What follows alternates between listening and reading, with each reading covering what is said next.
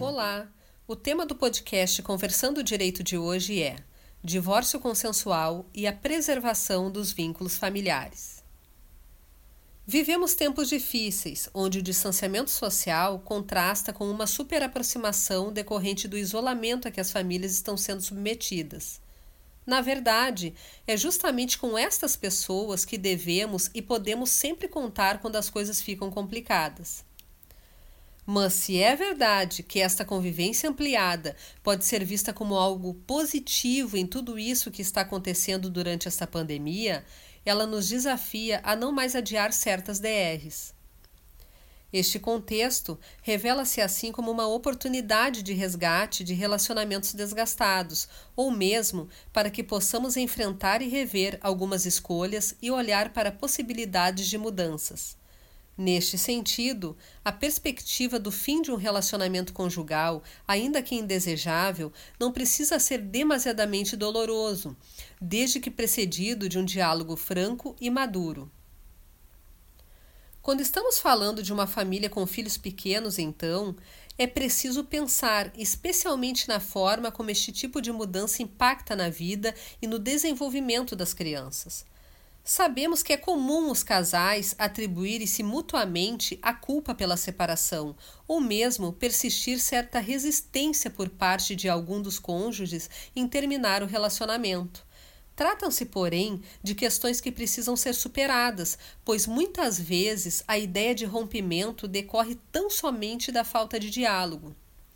No entanto, independentemente da culpa ou da esperança na reconciliação de um ou de outro, há momentos em que o mais saudável para todos é optar por inaugurar uma nova etapa na vida. Infelizmente, a beligerância ainda é um caminho escolhido por muitos na hora de encerrar um relacionamento, e, lamentavelmente, a intransigência acaba gerando maior desgaste, onerosidade e sofrimento para todos. Por outro lado, quando possível, a solução consensual é sempre a opção mais adequada, e no caso dos casais sem filhos menores, a possibilidade extrajudicial permite resolver amigavelmente todas as questões que envolvem o fim de, de um relacionamento conjugal. Quando há crianças ou adolescentes, mesmo havendo entendimento entre os divorciandos, é necessário submeter o acordo à chancela do Judiciário, com parecer do Ministério Público. A necessidade, em ambos os casos, da assistência jurídica se justifica pelo fato de que há várias questões que muitas vezes escapam dos envolvidos e que precisam ficar bem alinhavadas na hora de formalizar o acordo. Vale dizer que um dos papéis do advogado que orienta uma ou ambas as partes, mesmo em um divórcio consensual, é zelar para que tudo seja pensado de forma a assegurar a preservação dos vínculos familiares e de afetividade.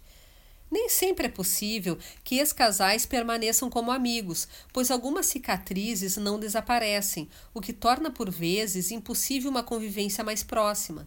Porém, é preciso saber que a forma como forem bem ou mal resolvidas as questões práticas, tais como partilha de bens, guarda, visitas e alimentos para os filhos, determinará em boa medida o futuro do bem-estar de todos. É comum vermos acordos celebrados de forma precipitada ou sem atenção a detalhes redundarem em ações revisionais que servem para abrir velhas e novas feridas. Seja como for, as chamadas relações de trato continuado, como os divorciandos com filhos, devem ser tratadas como tal e não simplesmente resolvidas como negócios jurídicos comuns.